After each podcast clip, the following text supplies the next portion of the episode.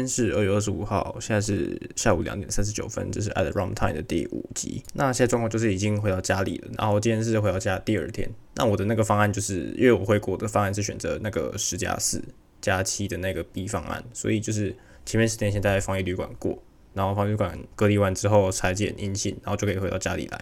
那我想说，大概就是来带一下，就是说，嗯，之前谢莫跟我带说他入境，然后被采检出阳性，然后直接被送上救护车，然后带到医院的那个开箱的过程。那我想说，我就来差不多来回顾一下，就是那个时候入境的时候的状况好了。那我觉得台湾的入境还是非常非常不理想。为什么？就是因为就是如果说你要做这防疫是非常非常严格，或者是你想要清零的话，那理论来讲，你那个防疫的逻辑就要一样，就是每个人的防护都是差不多的。但是你在台湾就会看到，嗯。好像有点不太对劲。假如说你一开始像一般来讲，如果说我们从回国的时候，通常都是下飞机，然后要走到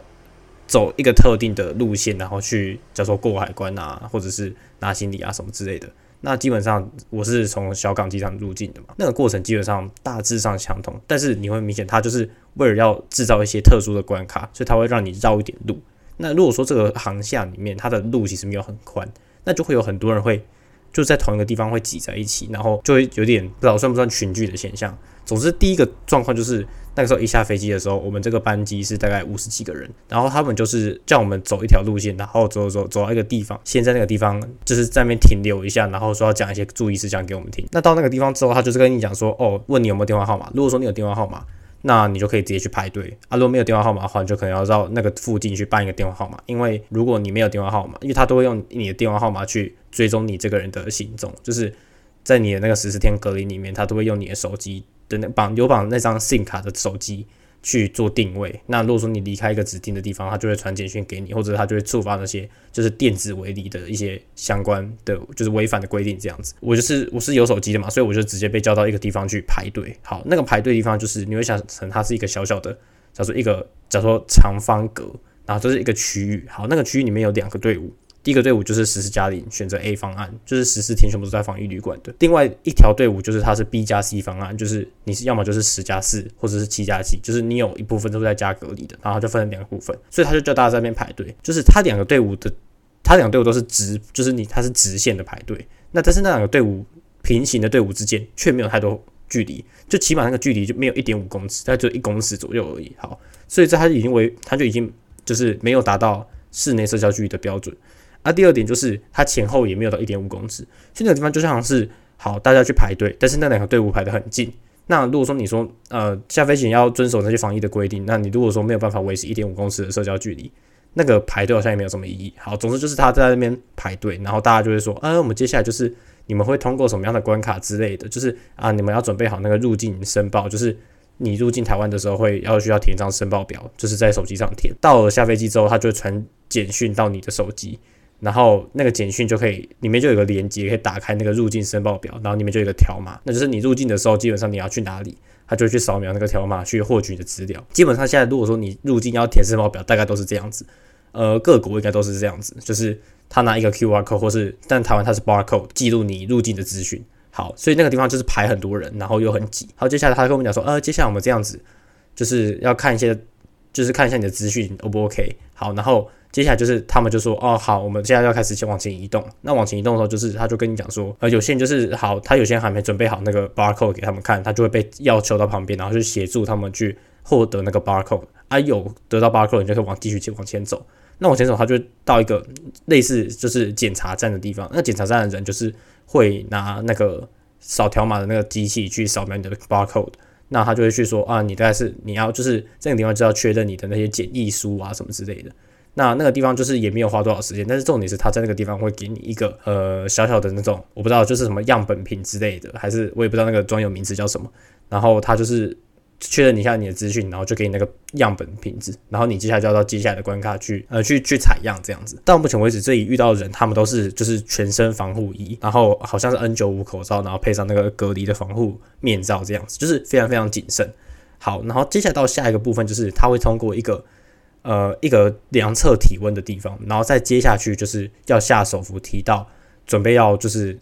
过入境入境查验那个部分。好，入境查验那个地方部分会有一些检疫所的人在那边告诉你说，哎，就是台湾就是一样，那个就老样子，就是你入境台湾，你不能带任何的肉制品，然后你也不能带种子或者新鲜的蔬果之类的。好，那个地方就有人提醒你说，哦，你你不能带这些东西。但那些人就是他们的防护证、防护的装备，就是明显跟我在那之前遇到的人就是差很多，就是。我一下飞机遇到的人都是那种防防护衣嘛，但这边检疫所的人他就是没有防护衣，他就只有隔离的，他就只有那个防护面罩跟口罩，而且他的口罩也不是一，就也不是 N 九五，他就是一般的医疗口罩，就台湾一般人戴医疗口罩。如果说那些检疫的人，如果说那些就是帮忙检疫的人，他们需要戴着就是 N 九五什么 N 九五口罩，然后什么。防护衣之类的啊？为什么这些检疫所的人他们不需要这么做？那些检疫所的人甚至还会跟很靠近的跟我讲话，就是一般人两个人之间讲话的距离，然后跟我讲话说：“诶，你们就是你不能，你要遵守下列哪些规定？你要注意行李箱里面不能有这些东西。”所以两个地两个地方的人就完全没有同样的防护的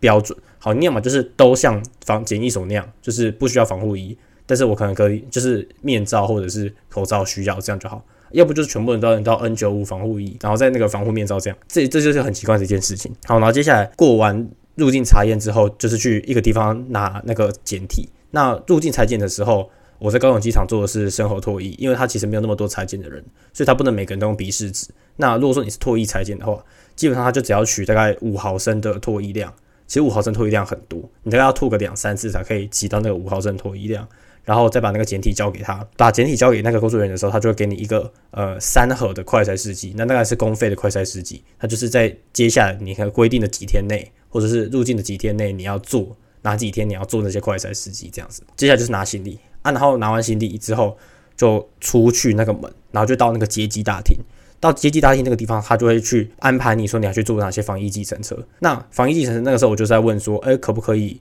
就是用信用卡付款？就想说，其实信用卡付款其实是超级合理的吧。第一个是在现计程车上信用卡付款本来就不是一件非常难，就是它的设备问题不是一个非常难解决的事情。那第二个是你如果那么注重台湾，如果那么注重防疫的话，信用卡付款也是一个基本的吧。因为你说好，现在台湾的政策是说，我现在不管是什么，我的工作人员的那个单子，或是我的检疫书上面的单子，因为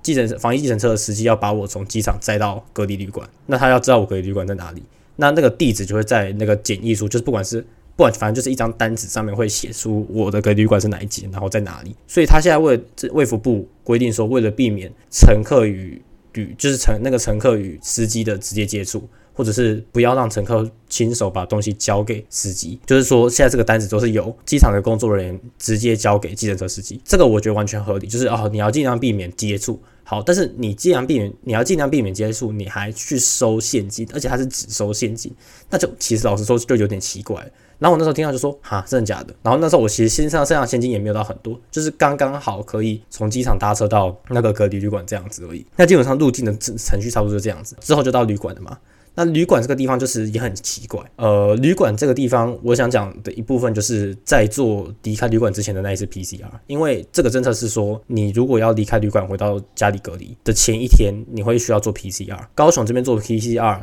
第一个部分是你需要缴三百块行政费，这个老实说我觉得有点奇怪，因为你这个是强制人民要做，或者你强制入境者要做的，那你还要去收人家任何的费用，不管你是用什么名义，不管你是什么裁剪费用、行政费用。还是什么乱七八糟有的没有的，你都不应该去收这个费用，因为这就是强制人民消费，非常奇怪。其实防疫计程车也是有一样的逻辑，防疫计程车就是呃，如果说我今天计程车，我本来就是因为可能乘客没有很多，或者是生意被 Uber 抢走，那每次计程车就会在那边靠腰说，哎，我们就是呃跟政府靠背一下，就是拜托政府要保护我们。然后计程车自己也不会想要提升，就是计程车自己本体整体的素质，大家对于计程车印象多半都是比较差的。政府就给他们一些工作，说哦好，你们可以转型成防疫计程车。然后你们就可以去接这些呃什么入境的旅客，或者是在隔离期间需要外出的旅客。那或者是说啊，假如说你今天 Uber 在这个在这个台湾这个市场有一定的市占率的时候，发现它排挤到计程车的呃生意，然后他就会计程车就会靠要那个政府说，哎，那个 Uber Uber 都抢走我们的生意什么之类的，然后他就去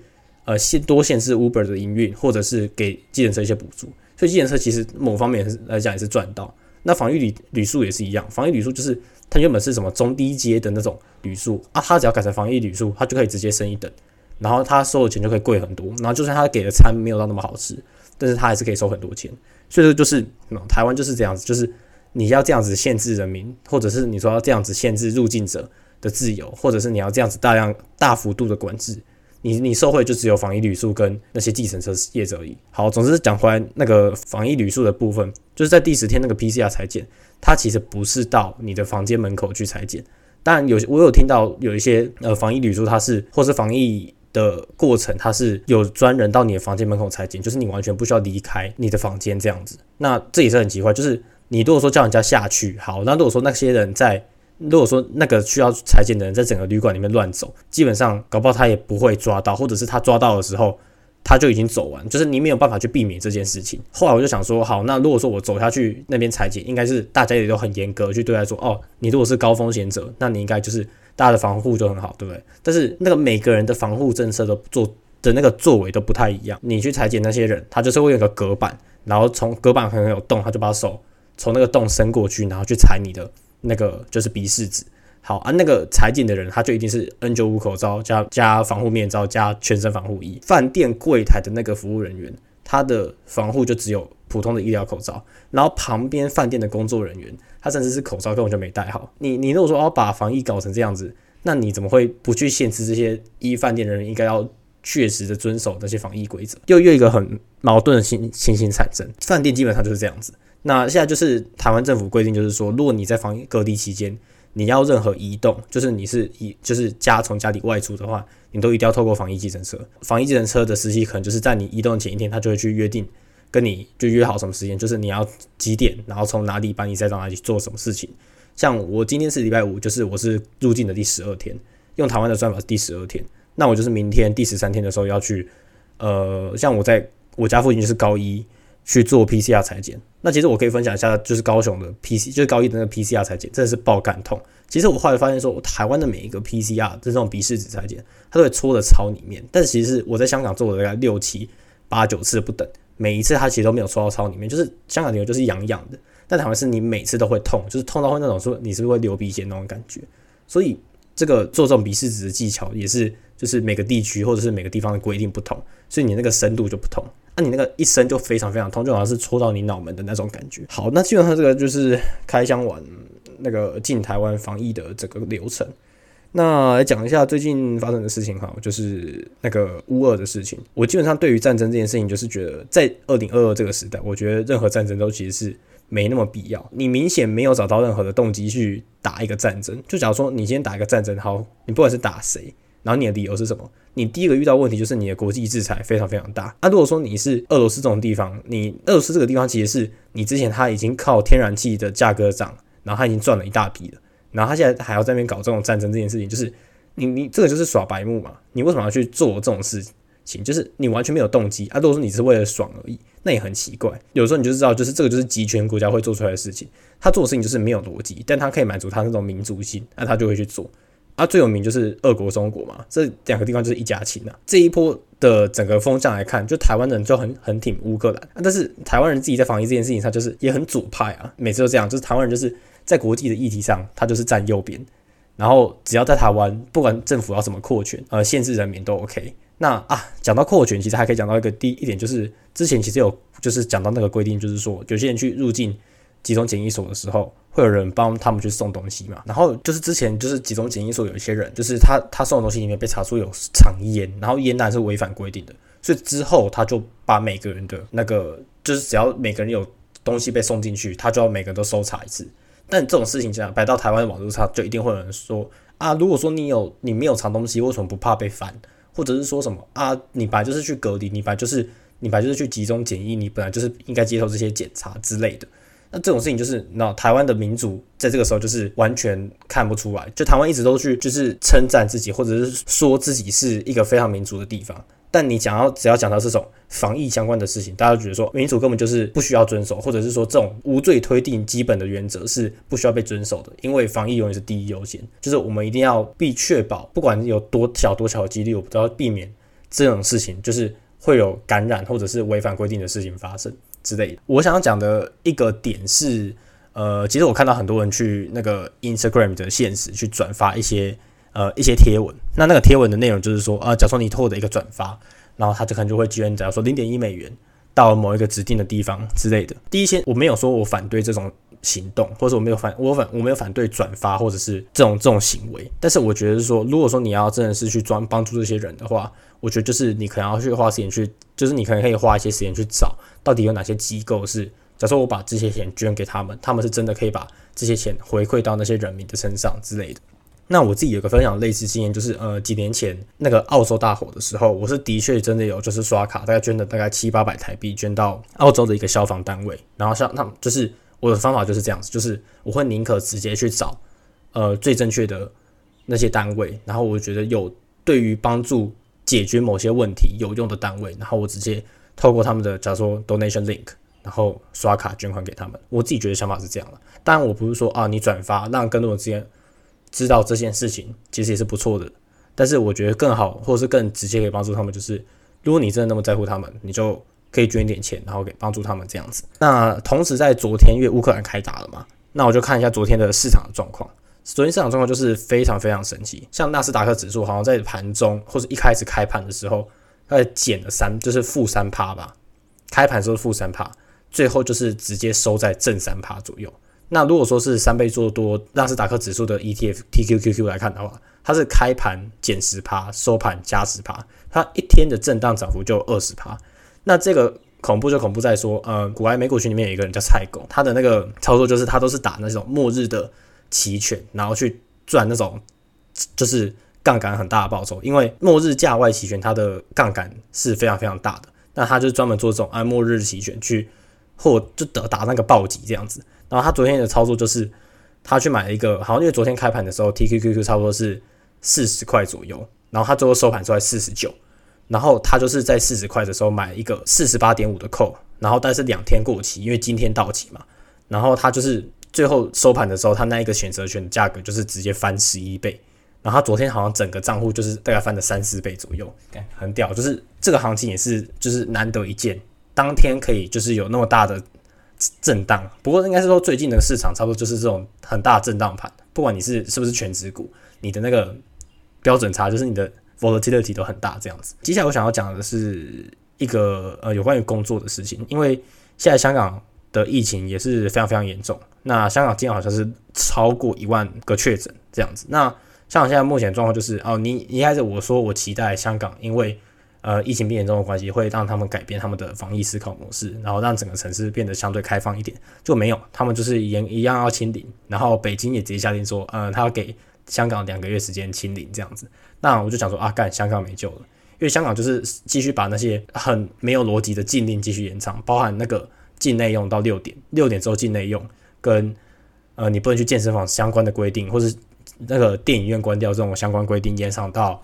四月二十号，那代表我其实离越早离开香港，这个决定是完全正确的。因为我如果多在留在香港一天，我生活就是多不正常一天。所以呢，赶快回来台湾是最好的。所以现在香港就是好，我现在就是要清零，然后大家都不能出出去玩，或者大家都不能出去正常生活。那目前我要考虑的点就是，我原本预计是六月十九号会回去香港。那目前就知道状况是，我到底会不会跟联络到公司，说我可不可以在前几个月安排全部 work from home。因为 work from home 对我来讲，就是如果我没有办法全部 work from home，对我来讲也没什么意义。就如果说你要叫我在香港住的地方 work from home，还没有我在台湾 work from home 舒服。如果说我接下来回去香港，那我干脆五天就全部都进去办公室工作，还比较方便一点点。我最近就是因为有聊到工作这件事情，或者跟人家聊就是之后就业相关的事情，那让我想到就是呃有那种 what if 的感觉。就是如果说我当初做一些不一样决定，我今天在思考这件事情会不会换了一个方向？那如果说要思考 what what if 的情形的话，第一个我就想到说，呃，如果说我当初没有在香港读大学，或者我没有出国读大学，或是去海外读大学，然后留在台湾读大学的话，结局会是什么？就是我一开始就一直在思考说，如果我现在要在台湾选择一个科系然后念，我会最适合什么？我觉得应该是选资工吧。因为其实我那时候在要高中毕业的时候，我其实对资工是完全没有兴趣的。但是后来在大一、大二的时候发现，嗯，资工其实还蛮某种角度上它其实还蛮好玩的，然后它的应用性也比较多。那再加上我其实一个我自己一直都是学一种就是我到哪里都可以用的。那资工这种就是 coding 相关的事情，就是把就是放诸四海皆准的事情，那我就觉得它其实算是相对蛮适合我。然后加上资工其实它也比较，呃，我觉得某种意义上它也比较自由。所以我觉得在台湾读资工，就是如果说我留在台湾读书唯一的选择吧。这最后思考到一个问题是，这近最近这几年这几年留在台湾读书原因为什么会好？就是因为嗯疫情的关系，或者是你离开台湾会非常非常麻烦的关系。那基本上它这样来看也是短期现象。过了，假如说过到二零二零二五年、二零三零年的时候，COVID 的影响已经完全没有了，或者是你整个世界已经恢复正常了。那如果说你当时去选择一个你不是最喜欢读的科系，然后去选择一个哦，因为当下疫情的影响而选择读的就是次要的科系，或是你次喜欢的科系，会不会对你未来发展其实会有更长远的影响？所以它就是一个，就是我觉得它算是一个 short run 跟 long long run 必须要互相比较的一个状况。但是对我来讲，这件事情已经是不是我需要思考的范畴，因为我现在已经做了一个抉择。在香港的部分，我也可以透过其他资源去学习资工相关的知识，这样。那我觉得工作的部分就是，像我现在就是因为疫情的关系，我现在必须要思考说，我这个实习工作适不适合继续，或者是以什么样的形式继续。那如果说我那个时候知道现在香港疫情会是这个状况的话，那我早知道我就不会去在今年的下半年去实习了。但是我不能说啊，早知道怎样我们就怎样怎样怎样。但是我其实不会去后悔做出任何一些决定的原因，是因为我永远都是相信过去的那个时候我。一定会根据当下的状况去做出最好的判断。那我所以我是很相信过去的我的，所以我基本上这个人是我会后悔什么，但是我会后悔没有做一些事情。但是后悔的事情通常都是我必须要很感性或者是非常不理性的状况下才会去做的那件事情。假如说，假如说再过六个月的过去，我选择做了 A，但是如果说那时候我够感性，我可能会选择做 B。但是 A 已经是我六个月之前我就是以非常非常理性的状态去做出的抉择了，我就会觉得说我过去是做对的。就算我后悔没有做 B，但是我会知道说我过去是做正确的选择。那我基本上会把我自己归类成一个非常理性的人。所以每当我在思考这件事情的时候，我就会觉得说，嗯，我应该是算做对的吧？就是我应该是没有做错任何一个决定。那我就是相信我自己做的决定，然后再根据呃，假如说我要做出未来三个月的判断，那我就会根据现在我现在手上有的呃资讯，或者现在遇到的状况去做三个月之后我应该怎么做。这件这个这个决定这样子，所以目前状况就是预计还是要回香港去做下半年的实习。当然，如果说我能晚一个月或者晚两个月去工作的话，那我就一定会这么做。因为我觉得现在在香港生活真的是跟大病一样。我觉得最近这几年香港就是我不知道，就如果说你一直要坚持跟中国通关，他就是这样子，就是他每次在机场，你这个有一件事情是蛮讽刺，就是说你每次去香港机场，他就会说这个是。Asia's World City，但是现在这个状况就是一个死城，你连正常生活都没有办法的时候，你其实根本不知道这个地方未来会有什么发展，就是你对这个地方的未来发展会是非常非常悲观的。所以我觉得这个地方就是可能还在观察看看吧。嗯，现在就是且战且走，然后你也不知道香港什么时候会想通，然后或者是你也不知道中国什么时候会放手。你然后现在中国给香港的期限是两个月嘛？中国有香港有可能在两个月内把确诊数降回双位数吗？我觉得能降回几一千多、两千多都已经是很强的，要赚回双位数根本就不太可能，除非他完全不塞，但他那会有其他问题。香港目前问题就是他想要清理，但是他完全没有那个人手去做。现在就是很多人很多人都要强制筛检，好，去强制筛检的问题是什么？就是有些人他去筛检制，然后可能要在那个地方等一两个小时。那香港现在的限聚令是，你超过两个人就是违反限聚令，